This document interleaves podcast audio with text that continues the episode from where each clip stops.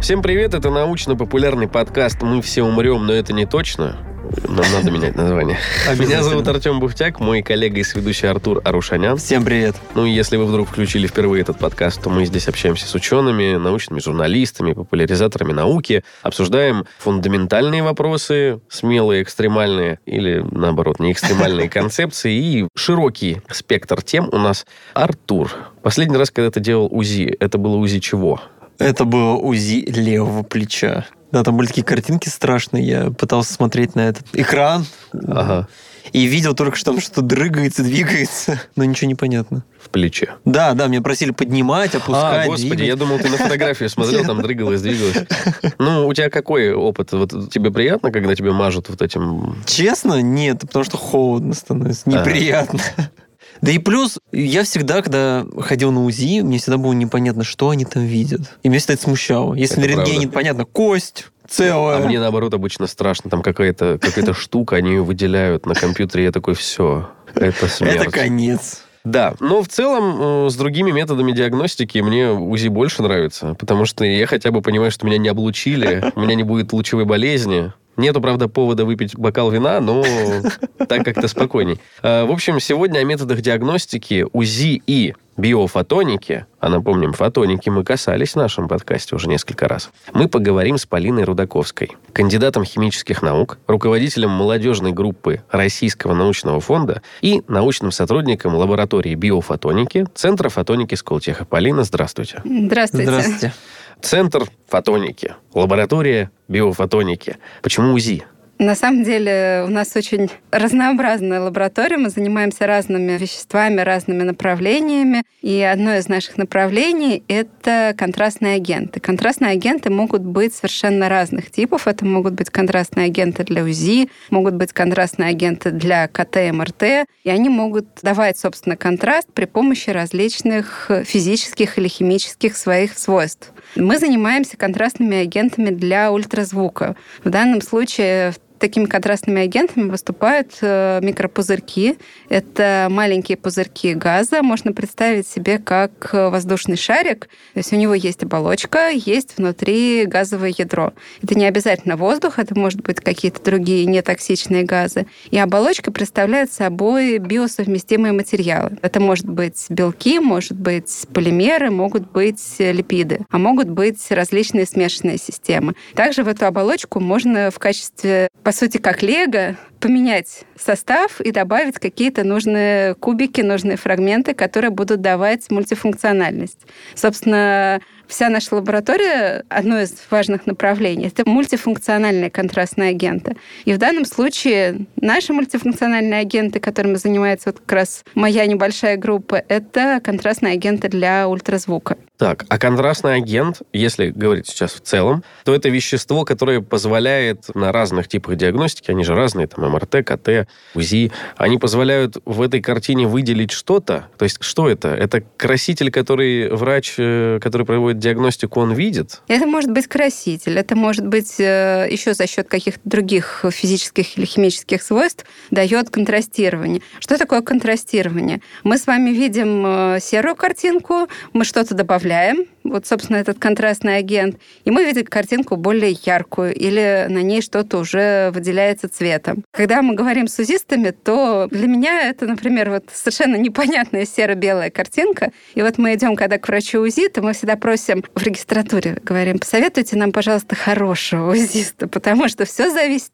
от личности узиста, от того, насколько он опытный, насколько хорошо он э, приловчился, насколько у него большой опыт, насколько он именно данный орган умеет рассматривать и сколько лет он на него смотрит. Редко бывают молодые узисты, которые сразу такие, я все понял, тут все понятно по вашему УЗИ. В основном это опыт. И с опытом приходит. Когда мы Это говорим... Лето 89-го, Ялта, патология такая-то сразу. Когда мы говорим э, о контрастировании, то здесь уже намного проще. Тут можно уже применять и компьютерную обработку материалов. То есть здесь не только взгляд человека, но и какие-то расчеты могут применяться. То есть если мы говорим о УЗИ, возвращаясь именно к этому методу, то сами УЗисты говорят, что их история это даже не про 50 оттенков серого, а про 256. И и очень довольно сложно в них что-то понять. Когда мы добавляем контрастирование, то мы добавляем цвет, добавляем яркость, и уже у нас будет не много оттенков серого, а все четкие контуры выделены, например, ярко-бело белым оттенком, а более плотные области будут темно-серыми, черными.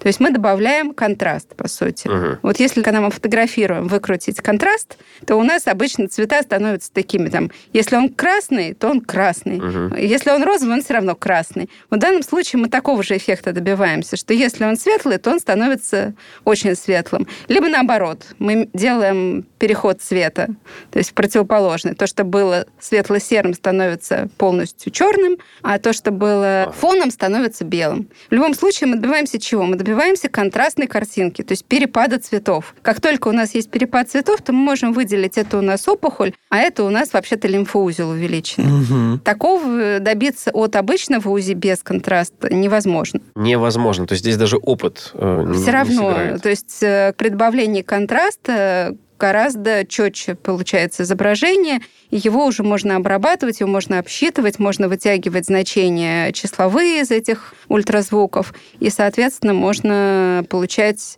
более точный анализ. Мгм. Например, э, в тех случаях, когда провести те методы, которые более точны, например, КТ, невозможно по каким-то запретам для ну да, человека. да, ограничением. Да. У меня сразу возникает вопрос. А контрастные агенты, ну, называется, правильно? Да. А чтобы их использовать, нужно ли вот врачу, который занимается УЗИ, какое-то новое оборудование? Или это независимо от этого? А, Это как раз плюс наших контрастных Мгм. агентов, что мы это можем использовать на существующем А, оборудовании. вот. В принципе, можно использовать прямо на существующих оборудовании, но есть и небольшие насадки, как добавки к этому оборудованию для обеспечения контрастирования. Но уже даже на существующих простых аппаратах УЗИ, которые есть, э, не знаю, в сельских Мгм. больницах, каких-то центрах, этого уже будет достаточно. То есть если контрастный агент придет в широкое использование, то мы получим возможность анализа где-то в отдаленных областях на месте, а не нужно человека сразу вести, транспортировать э, в какой-то Центр. краевой центр. Да-да-да. Да, То есть, получается, функционал нынешних устройств сильно расширяется. Да, именно так. Здорово. Ну, то есть просто да, у нас же разные методики предлагают там тоже гости. Кто-то подключает нейросеть, которая обучается там на десятках тысяч, миллионах результатов УЗИ и видит закономерности там, где человеческий глаз, ну, в силу там и мозг, в силу Все особенностей не видит, да. информации. То да. есть они техническую часть подтягивают. А вы пошли по пути, когда вы на имеющейся технической части увеличиваете вот э, результативность диагностики, используя, ну, аналоговые методы, скажем так. Да, совершенно верно. Ну и плюс есть такие специальные аппараты, которые настроены, такие добавки, скажем так, к обычному УЗИ, которые будут лучше видеть именно вот эти насадки ультразвуковые, которые настроены на эффект с контрастированием. И вот там Ого. уже можно будет вообще очень четко увидеть картину, можно увидеть плотность ткани и так далее. То есть уже более сложное провести исследование. Но и на обычных УЗИ уже будет картинка более четкой. А почему, ну, то есть УЗИ это же не что-то прям супер новое. Ну, Да. все относительно, безусловно. То есть с точки зрения искусства... Ну, технологии, да, Нет, не с точки зрения медицины, понятно, это все равно новое. Да. что- но вот все семимильными шагами развивается. А почему так поздно пришли к идее контрастирования? Я, если честно, не сталкивался, хотя я часто бываю. На самом деле идеи уже много лет. Первые идеи были в 80 каких-то годах и контрастировали сердце. На самом деле контрастировали с непониманием того, что делается, приблизительно так. То есть что-то сделали, посмотрели, а что же происходит, не поняли, но поняли, что если вводить э, В сердце что-то. Так, так, так. да, физраствор, то почему-то причем его взбалтывали. Физраствор просто вот поболтать. Из шприца вводить, то это делали на хрюшках, на сердце свиньи. То есть то желудочки, все видно. Так, Вот. Почему-то контрастирование ярче. Я просто тупой вопрос, но он должен быть задан. Я, я понимаю, что вы химик, но все-таки Да. я просто помню, что если, не дай бог, пузырек воздуха из шприца попадет В вену. в вену, это смерть. Это крупные пузырьки. А, Здесь мы о, ну, говорим, да, понятно. мы говорим о пузырьках очень маленького диаметра, то есть это Мгм. у нас диаметр в районе микрона. Это совершенно другая история. То есть это пузырек, который глазом, как пузырь, мы не наблюдаем. Mm-hmm. То есть вот те пузырьки, которые мы взбалтываем, когда мы хотим сделать себе укол, или медсестра делает укол, и она такая, да, по шприцу тук-тук-тук, чтобы пузырьки вышли, вот, это другая история. Это те пузырьки крупные, которые мы видим глазом, чтобы сказать, какого они размера, ну, наверное, они в районе миллиметра, да, вот если да, там да, да. по линеечке смотреть, ну, полмиллиметра. То есть то, что мы глазом видим. Mm. А размер пузырьков микрон, соответственно, это в тысячу раз меньше. Так, и вот они взбалтывали физраствор, вводили его, и у них получился... У них получалось контрастирование. Они, на самом деле, даже не очень поняли, что получилось, но уже где-то в 90-х годах э, начали заниматься исследованием за рубежом, когда делали на основе вот либо физраствора, либо на основе белков взбитых. Что значит взбитых? Тоже встряхивали интенсивно, получалась такая пена взбитые. И вот смотрели, как они контрастируют. И в Европе уже первые препараты для людей были введены в районе 92 года. То есть уже были контрасты. И начали, собственно, с производных белков и с производных липидов. Как наиболее близкие к человеку. У нас мы, в принципе, состоим в основном либо из белков, либо у нас есть липидные мембраны. Соответственно, эта история близка человеческому организму, не должна быть токсичной. Хотя, опять же, вопрос аллергии, он тоже возникает. О, как? Да, потому что в любом случае много людей, у которых есть аллергия на белок, угу. и тут вопрос токсичности тоже возникает. Но в целом всегда работать старались с теми веществами, которые близки человеческому то, организму. То, что и так присутствует. Да, то, что и так присутствует, либо хотя бы что-то подобное тому, что присутствует в организме. А давайте немножко про физику. Вот вспоминая эпизод про биофотонику, мы укажем в комментариях, там была какая штука? Контраст, когда на него попадало излучение, он грелся, и, соответственно, вот они от нагрева начинали вибрировать, и там как бы звуковым методом фиксировали вибрацию. Есть какие-то простые штуки, когда, допустим, облучают ткань, и она более ярко реагирует, потому что вот введенный контраст, он отражает свет, там, например, лучше. А если мы говорим про УЗИ, это этот контраст, он как взаимодействует с ультразвуком? Почему вообще это происходит? Откуда контраст? Да, я потом перешел бы к вопросу, почему выделяется нужное. Но давайте хотя бы для начала с физикой. Смотрите, потому что у нас микропузырек, у нас внутри воздух, оболочка у этого воздуха существует. Вот опять же возвращаемся к воздушному шарику.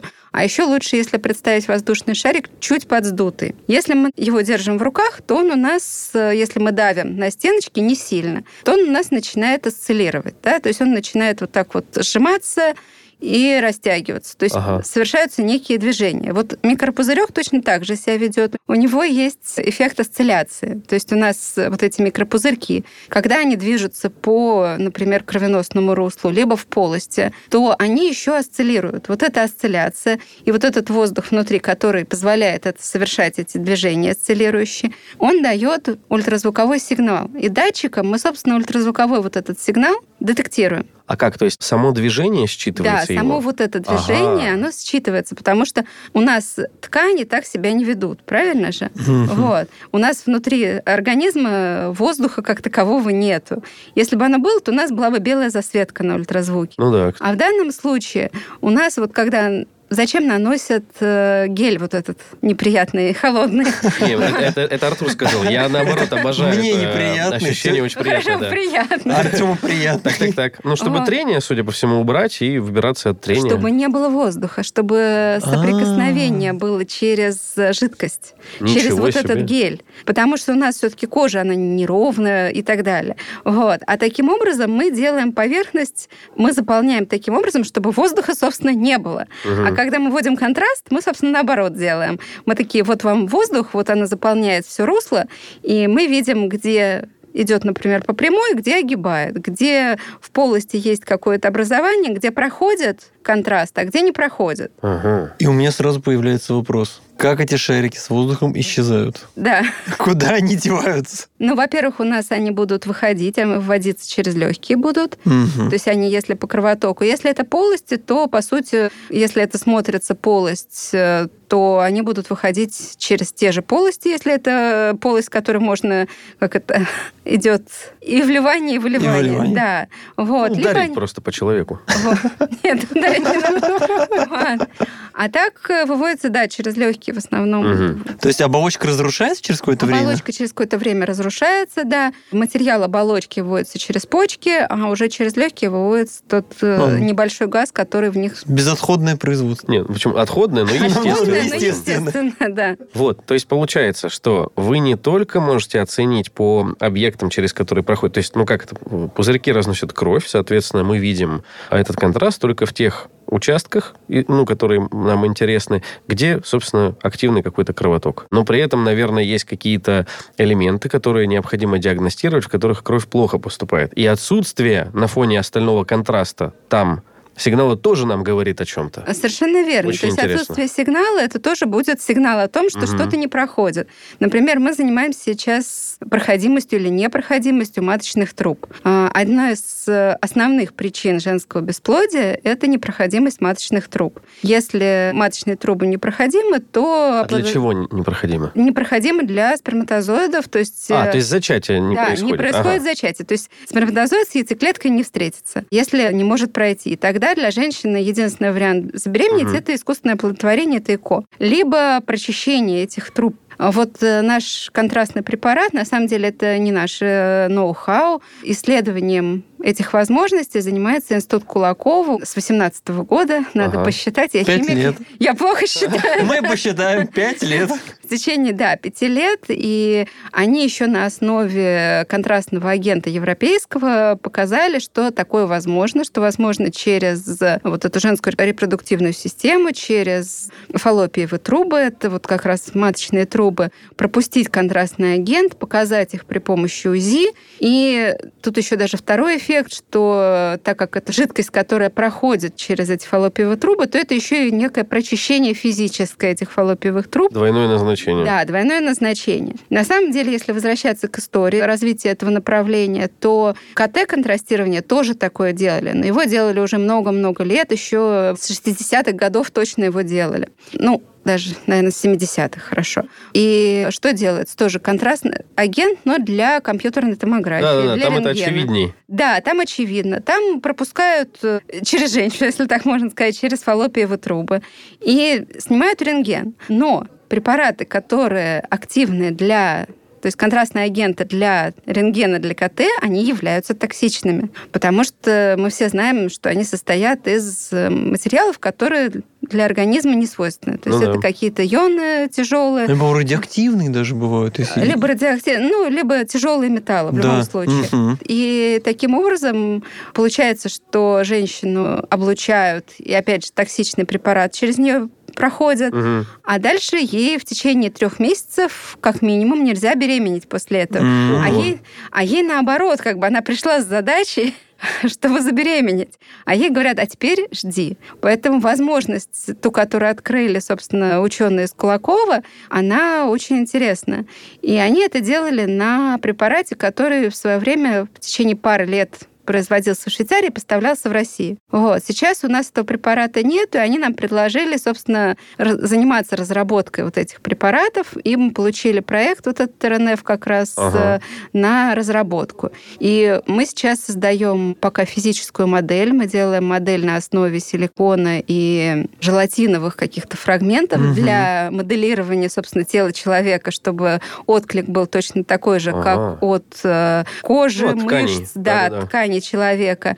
И делаем в нем полости такие, которые изображают полость матки, полость фаллопиевых труб. И дальше будем вот изучать, как э, наш контрастный агент работает уже вот не в абстрактном модельном объекте, а именно вот э, модельном объекте, приближенном к реальным. То есть это такой отечественный аналог этого препарата. Да, то есть одно из направлений нашей Мгм. работы именно создание аналога. Конечно, мы хотим сделать лучше. По каким параметрам? Здесь важно, сколько времени живет в организме. Для того, чтобы УЗИ можно... УЗИ все-таки не быстрый процесс, поэтому чтобы его можно было проводить какое-то время, там Мгм. 6-10 минут. Сколько времени, как выводится, насколько он токсичный, насколько вызывает аллергии. Мы вот в этом направлении также работаем, чтобы с точки зрения химии, то есть я все-таки химик, поэтому я за эту часть отвечаю, чтобы улучшить препарат, и мы делаем на основе других материалов, то есть не то, что мы там какую-то методику или какое-то вещество, которое делают на Западе, немножко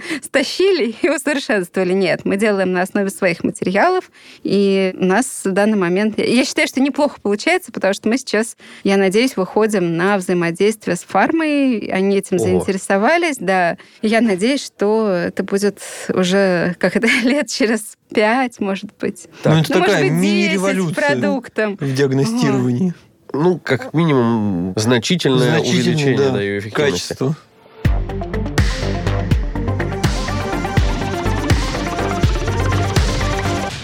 А такой вопрос, смотрите, Полина, вы химик, Собственно, да. тогда какие целевые показатели? То есть вот ваш препарат, каких вам нужно достичь результатов, как раз-таки, на что вы ориентируетесь вот с точки зрения химии? Как там, не знаю, молекулу подобрать необходимую? Или а вот в чем рабочий процесс ваш заключается? Вот вы заметили, что длительность работы. Да, то есть но здесь например. важно вернуться, да, к, собственно, к тому, что такое вот этот контрастный агент. Это микропузырьки, угу. которые находятся в физрастворе для того, чтобы это было биосовместимо. И вот эта оболочка пузырька, она должна быть с одной стороны, хорошо осциллировать, то есть она должна быть э, такой тянущейся, если... Упругой, короче. Ну, Точнее, скажем нет, так, нет. Гибкой. Ги...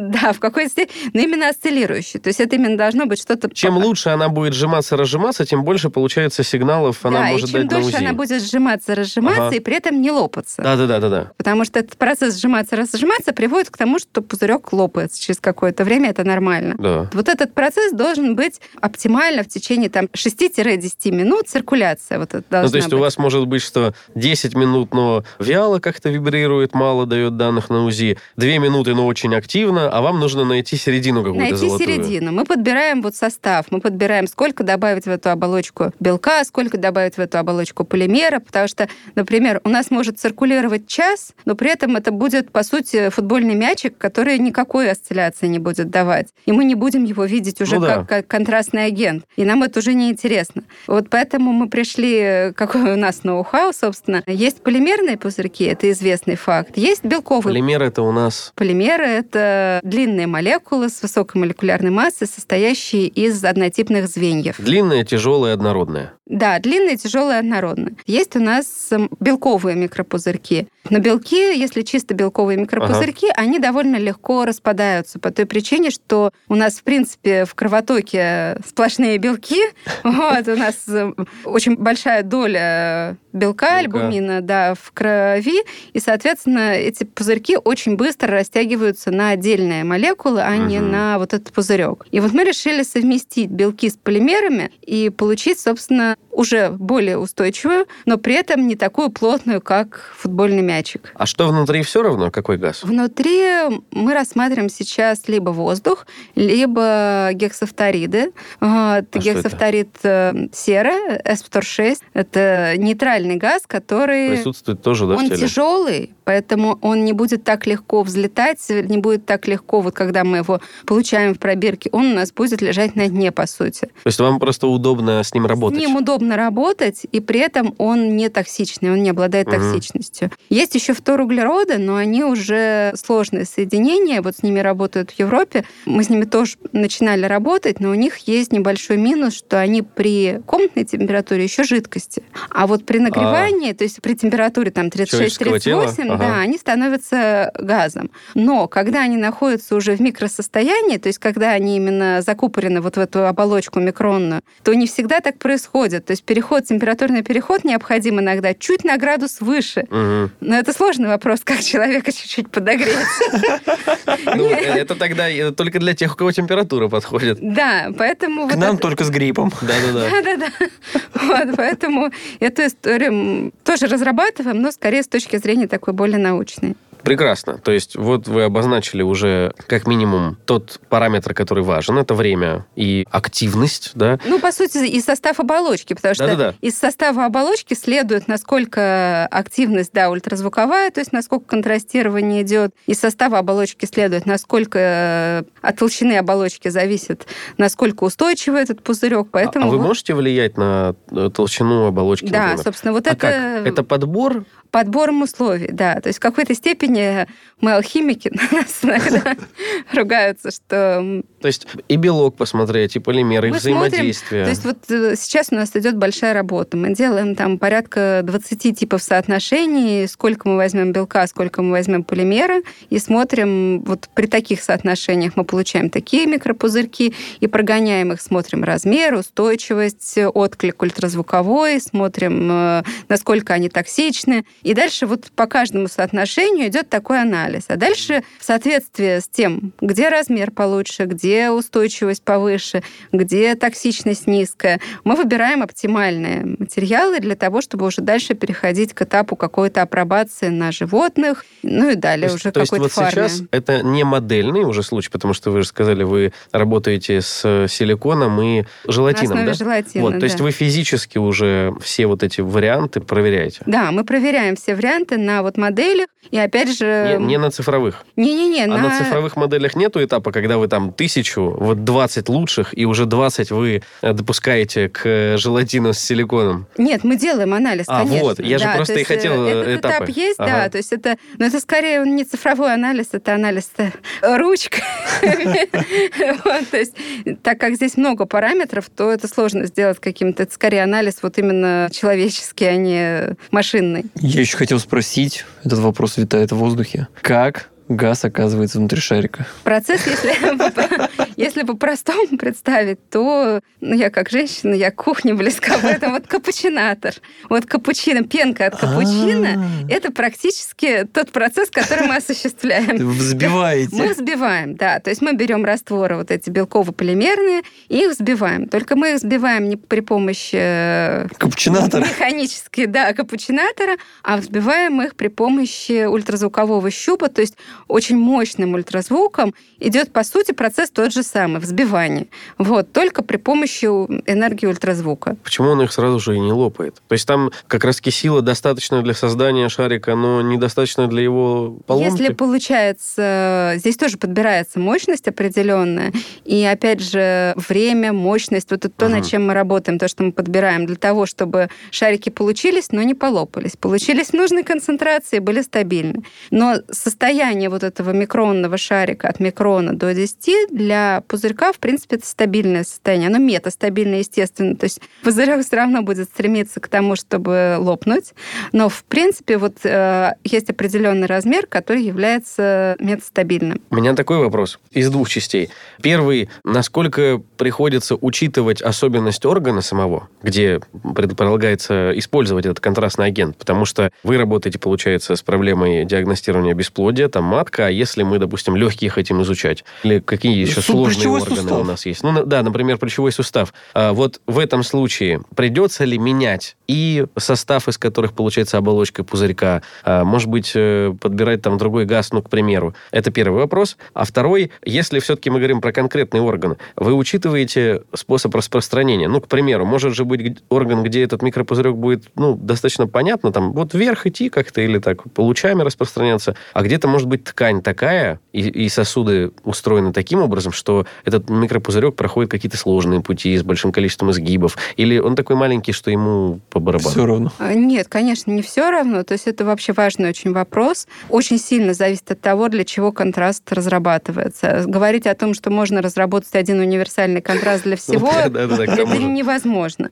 Процесс в основном идет такой, что сначала разрабатывается какой-то контраст, а дальше смотрится, подходит ли этот контраст для, допустим, других органов. Но всегда изучается распространение, это уже идет на животных, начиная от мелких мышки, крыски и заканчивая уже более крупными, вплоть до обезьян, для того, чтобы пройти все стадии допуска уже до человека.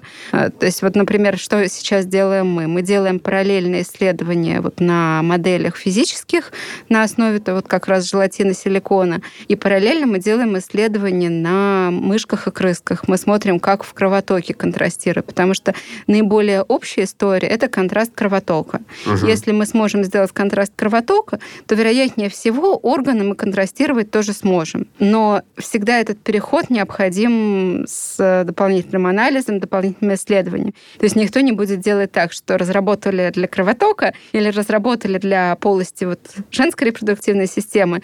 А давайте где-нибудь еще вольем. Так никто не делает. То есть одно и то же вливать нельзя в Ну, разные места. Я к тому, что да, чудо, получается, не происходит. Вы разработаете, ну, допустим, очень эффективное средство для конкретно вот этой проблемы, Но... но... здесь группа, то есть, например, э, для полостей это однотипные будут, потому что у нас в организме не так много полостей. Да? Вот, да, не задумывались. ну, видимо, да, по объему я как-то действительно... И они, в принципе, похожи, схожи. Ага. Если мы разработаем, я надеюсь, контрастный агент для полости, то мы посмотрим, например, э, биосовместимость с эпителием возможных полостей, Эпителий, поверхность. вот это вот... Да, ткань, которая внутри полости. Да-да-да. Как раз э, история, вот то, что вы сказали, что возможно ли будет смотреть полости э, носовые. Наверное, тоже будет возможно, то есть э, только нужно уже тогда будет смотреть вот э, тот эпителий, который покрывает внутри полости, э, там, где располагаются вот полипы. Вот. А в случае женской репродуктивной системы мы смотрим те полости, которые, то есть поверхность матки, поверхность фаллопиевых труб, смотрим эти ткани и смотрим биосовместимость с ними Вот, нашего препарата. Смотрим, вызывает ли аллергию, вызывает, не вызывает. То есть это тоже идет, э, мы работаем совместно с биологами, которые будут вот это анализировать. Мультидисциплинарный опять проект. Очень Совершенно верно, мультидисциплинарно. да. Все мультидисциплинарное. И возникает вопрос, в каких э, величинах вы измеряете эти пузырьки? Это как там по объему вы их меряете, по количеству пузырьков? По количеству пузырьков в объеме в основном меряется, то есть э, средняя концентрация контрастного агента это 10 в 9 микропузырьков в миллилитре. Ага, То есть это миллиард пузырьков в одном миллилитре. обалдеть. А сколько нужно, ну, для, на примере какой-нибудь процедуры? Вот э, это та концентрация, к которой мы стремимся, это оптимальная концентрация для вот проведения... есть одного миллилитра хватит? Нет, я Нет, для процедуры объему. сколько Для нужно? процедуры нужно в районе 5 миллилитров. То есть 5 миллиардов пузырьков. Да. Обалдеть. Представляешь, Артем? В тебя вливают 5 миллиардов пузырьков. Ну, Ну, не в тебя, да, здесь Нет, не ну, получится, да. а почему не получится? Потому что про репродуктивную женскую систему. А, нет, нет, получится. Просто цель не будет достигнута. Вы не поймете, ну, бесплоден я с точки зрения Женской физиологии. вынашивания ребенка или нет. А влить, пожалуйста, я даже с удовольствием поучаствую. Я физрастворчик бы сейчас. Ну ладно. Нет, он не так вливается, поэтому не получится. А как он вливается? Он, если- Инъекция? э, Если мы говорим про женскую репродуктивную Да-да-да. систему, да, то внутриполосно. Вот, то есть это идет... Не через вену. Нет, не через вену. Вот, то есть это именно вливание в полость. А если мы говорим о... Клизма, что ли? Нет. Я просто, у меня очень плохо с биологией, извините. Вот. Ладно, не А буду позориться. Да-да-да. Если мы говорим о кровотоке, то здесь, да, через вену идет. Если мы говорим о полостях, то в основном это внутрь полости вводится. То есть покрывается, получается, площадь полости, ткани, вот этой, которая составляет... Ну, полость это что у нас, как пещера, правильно? Да. То есть вот пространство и, собственно, что это пространство ограничивает. В данном случае у нас пространство ограничивает ткань, и оно не заполнено. И, получается, на УЗИ мы ярче видим как раз-таки ткань, вот эту внутреннюю, да? Да, совершенно верно. Потому что полость-то мы же не можем никак подсветить, там нечего подсвечивать. Ну, кстати, кроме э, наполнения газа же там, наверное, воздух. Ну вот что? у нас внутри, получается, полости, наши микропузырьки внутри. Ага, Вот. не на ткани размазаны, ткани, как вот нет. масло. Видите, а я-то предпол... А, я, я- представил себе, что да, как масло и вовнутрь. микропузырьки. А тут мы просто заполнили. Да, мы заполнили полость, и, соответственно, таким образом увидели точную грань, э, например, ну, мы в данном случае именно про фаллопиевую трубу. То есть мы видим эту трубку. Мы Контуры видим... четкие. Да, Потому что она не так контуры, резонирует, да. да, А относительно если, взрыва. да, а Мгм. если, допустим, она непроходима, то мы в одном месте четко видим контуры, а дальше контуры теряются. То Если есть микропузырьки просто не попали в ту часть. они не попали в ту часть, значит, проходимость отсутствует. Ого. То есть вот это важный момент э, в данном случае. А если мы говорим о кровотоке, то, например, когда мы бляшки хотим визуализировать... э, Сердечные? они- сердечные бляшки, да, вот, которые на- находятся в кровотоке. У нас пузырьки будут огибать, и будет видно, что-то идет, да. то Трек есть- изменился. Ага. Да, трек изменился, совершенно верно. Но Слушайте, давайте один вопрос проясним. да? Только один? А, пока То один. есть все остальное Всё тебе остальное понятно. да, Один... да. Хорошо. Полость, послед- пузырики. Давай, последний вопрос Артура Да Рушаняна. нет, мне кажется... Я считаю, это регулярная рубрика теперь нашего подкаста. Так, Нет, ну просто мы столько говорим про контраст, контраст, контраст. Я хочу поставить просто точку в этом вопросе. Картинка такая останется черно-белой. Да, но будет... э, Если есть насадки для прибора, то можно сделать цветную Ага. даже. Раскрасить. Если нет насадок, она останется черно-белой, но более контрастной. То есть Вот. тут два варианта. Либо Полина просто идет к коллегам в Сколтехе, которые занимаются нейросетями. И Разукрасьте. Да, и нейросеть по контрасту красит э, на Красит выходе в уже. разные цвета. По Да. сути, в тех приборах, которых есть, Там собственно, этот процесс и что-то, да. происходит, просто он уже встроен. М, Вот, Просто мы видим- оттенки различает и Да, перекрашивает. Да, он перекрашивает, собственно, ну, по интенсивности, по шкале интенсивности. А, ну Вот. удобно. Ну, это же как вот эти системы поддержки принятия решений, или как-то так э, они называются, когда просто помогают врачу, обращая Мгм. его внимание. Вот у нас же был тоже эпизод про то, как какие-то истории меланомы находят, или как-то так. То есть он просто, вот эта система, она врачу как бы указывает. Сюда вот сюда посмотри. посмотри, да, здесь, Что-то видимо, не принцип так. похожий. Да, здесь принцип похожий. Здорово. Хорошо. И когда вы разработаете этот контраст, э, он там пройдет все вот эти скучные клинические испытания. Это, это шутка, это необходимо, мы не против этого. Наш подкаст поддерживает научный подход. Скучные клинические Да. испытания. Вот, пройдет эти громоздкие, длинные, большие клинические испытания, а, от чего получится отказаться? Сегодня-то какую диагностику стоит применять для того, чтобы вот эту проблему решать, да? Станет реже использоваться компьютерная томография. И, то есть э, не будет такой необходимости, например, так часто использовать компьютерную томографию, МРТ вот, или То рентген. есть вы отправите на рынок труда томографистов. Рентгенологов. Э, э, Да, отправите их на курсы переподготовки, чтобы они были узистами. На самом деле, ну да, примерно.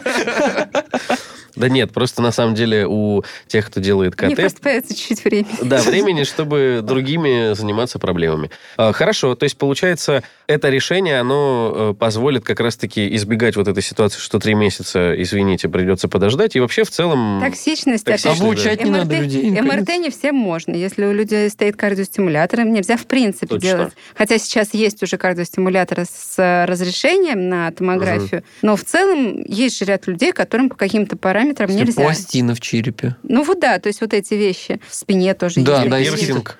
Пирс. Ну, его А снять что можно. смеешься? Его можно снять. Его снять можно. Ладно, справедливо. Вот, а пластинку не отдерешь. Тяжело, Вот, да. Поэтому это на самом деле важный момент, чтобы не было определения по кофейной гуще, а все-таки более четкое. И опять же, если ввести это в практику, например, контрастирование УЗИ с контрастом, например, в раннюю диагностику при прохождении медосмотров, то это даст возможность на ранних стадиях определить какие-то заболевания. И то есть мы нивелируем хотя бы немного необходимость большого опыта у врача. Исключаем, ты имеешь в виду? Уменьшаем, да? Да, уменьшаем необходимость большого Я опыта. просто то есть тебя тоже уже перевожу, да, на человеческий. Нивелируем. Нивелируем. Ё-моё.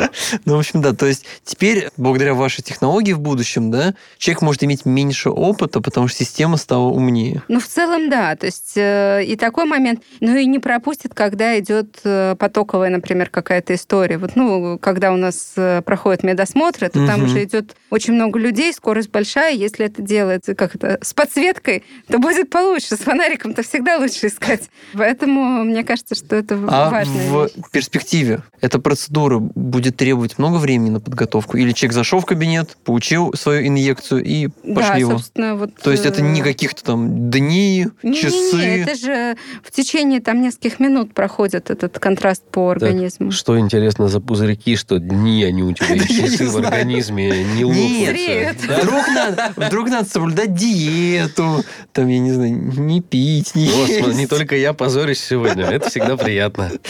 Поэтому кто знает, как эти пузырьки реагируют? Как на- оно там у женщин? Да.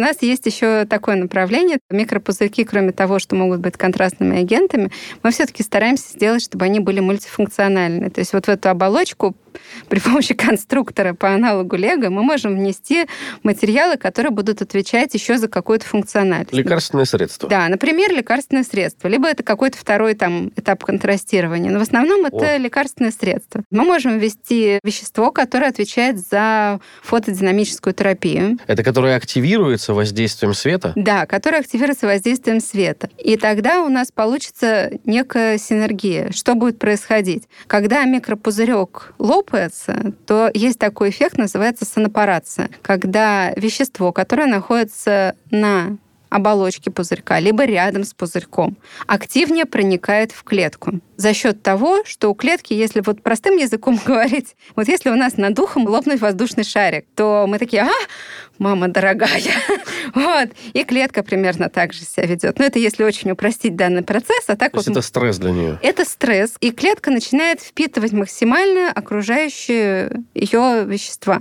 И таким образом в клетку проникают препараты терапевтические. есть сам факт вот этого лопания Да. заставляет ее впитывать. Да, Какой застав- интересный и простой механизм, казалось бы. Вот. Ну, там на самом деле несколько более сложных Так этапов. оно да, всегда но е- бывает. Так Да, и но так. е- но если коротко, то именно так, что вот этот лопающийся пузырек, даже уже осциллирующий пузырек приводит к эффекту тому, что клетка волнуется, скажем так, и начинает активно впитывать окружающие вещества. То есть вот эти движения пузырька, когда он мимо клетки, уже заставляет Немножко ее... его заставляют, да. А чем больше мы прикладываем, то есть мы, по сути, кроме того, что мы ультразвуком можем следить за этим пузырьком, если мы приложим большей мощности ультразвук, то пузырек начнет двигаться активнее, осциллировать и лопнет. В нужном нам месте. Да, то есть мы приложим в нужном месте, и лопнет он в нужном месте. Обалдеть. И таким образом мы, как это, с одной стороны, адресно доставляем, с другой стороны, терапию производим, и с третьей мы еще за этим ультразвуком можем следить. И вот такой эффект называется тераностика, когда у нас и терапия, и диагностика, и все в одном флаконе. Точно. Вот, вот Хороший такими термин. исследованиями, да, мы тоже занимаемся, Так, так, это так. очень интересно. А если вы говорите фото,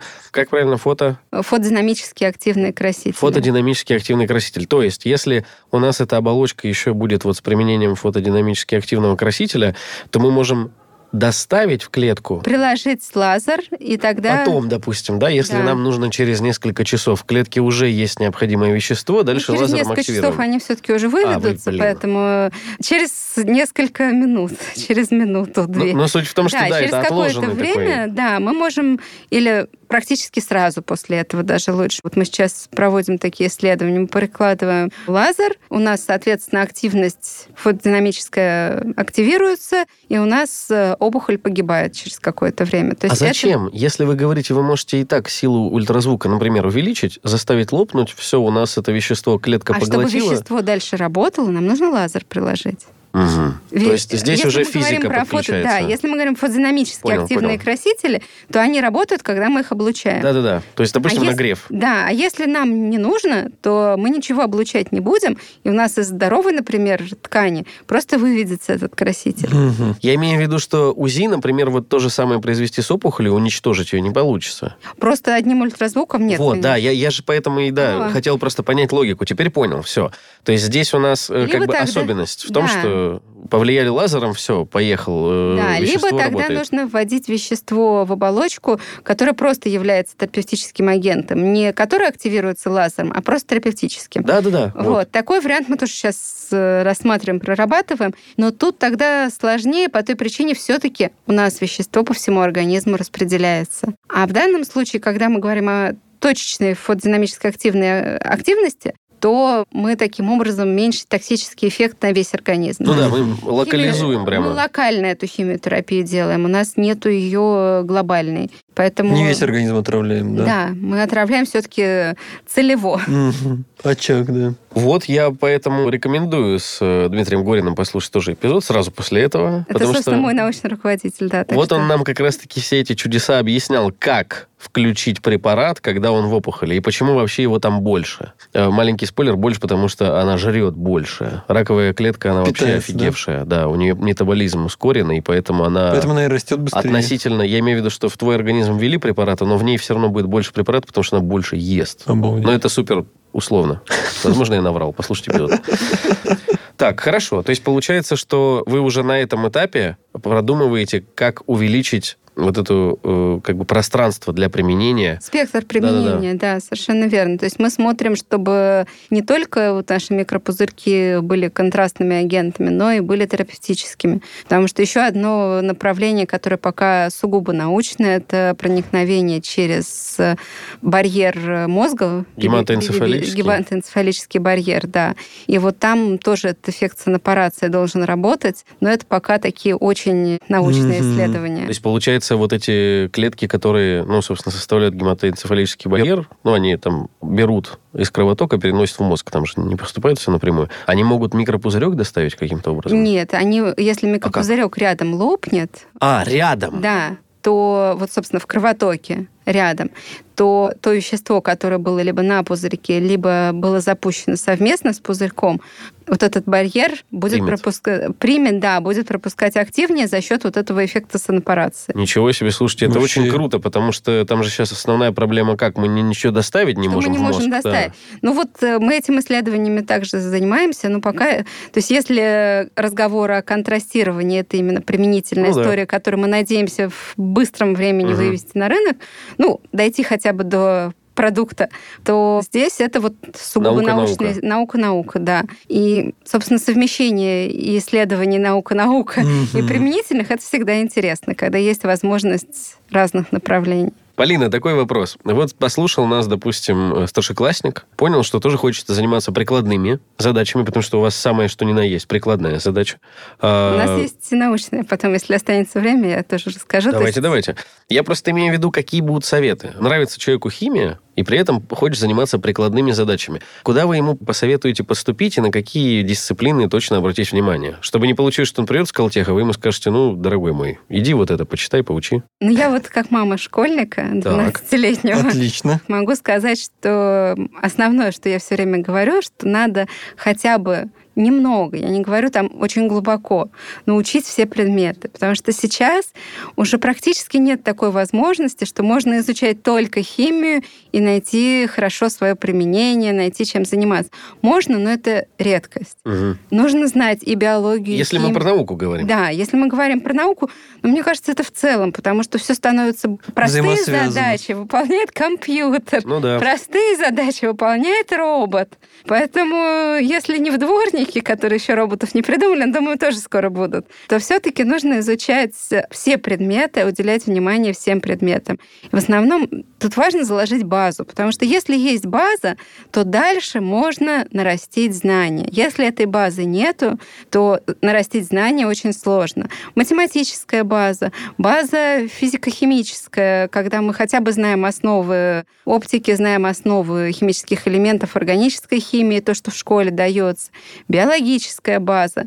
И тогда в техническом направлении человек уже может дальше выбирать, куда ему идти, в каком направлении. А в плане сколтеха здесь э, мне очень нравится Сколтех тем, что здесь как раз, наверное, максимально развит мультидисциплинарный подход. Здесь нет таких направлений, может быть, базовых, которые есть э, в фундаментальных университетах в МГУ. Я заканчивала МГУ, и там прекрасные фундаментальные знания даются. И все равно там сейчас идет активное развитие применительных Мгм. областей. Но справедливости ради в Скалтехе же и от магистратуры, то есть там вообще Совершенно бакалавриата верно, нет. Да, то есть там бакалавриат закладывается в более фундаментальных вещах, а дальше вы приходите в Сколтех, и можно заниматься наукой разнообразной совмещения биологии, физики Мгм. и химии. И я очень благодарна, что вот я училась в фундаментальном вузе в МГУ, но лаборатория у меня была очень мультидисциплинарная. Меня именно этому подходу... МГУ?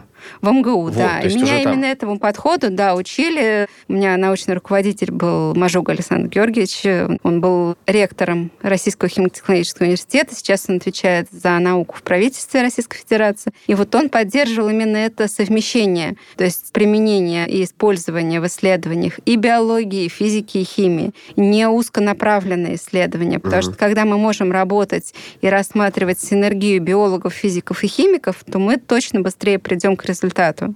Ну и да. это очень важно.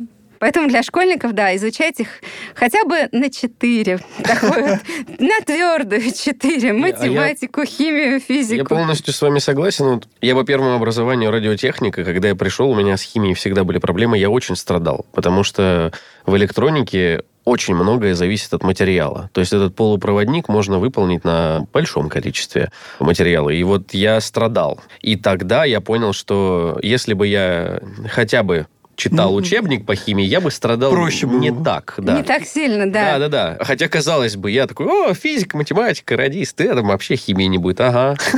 Поэтому я здесь всецело присоединяюсь. В общем, школьники учите. Так, а если бакалавр, вот он у нас отучился на каком-нибудь факультете, ну, предположим, техническом. С этим те- легче будет. Если не Да. техническом, наверное, сложнее.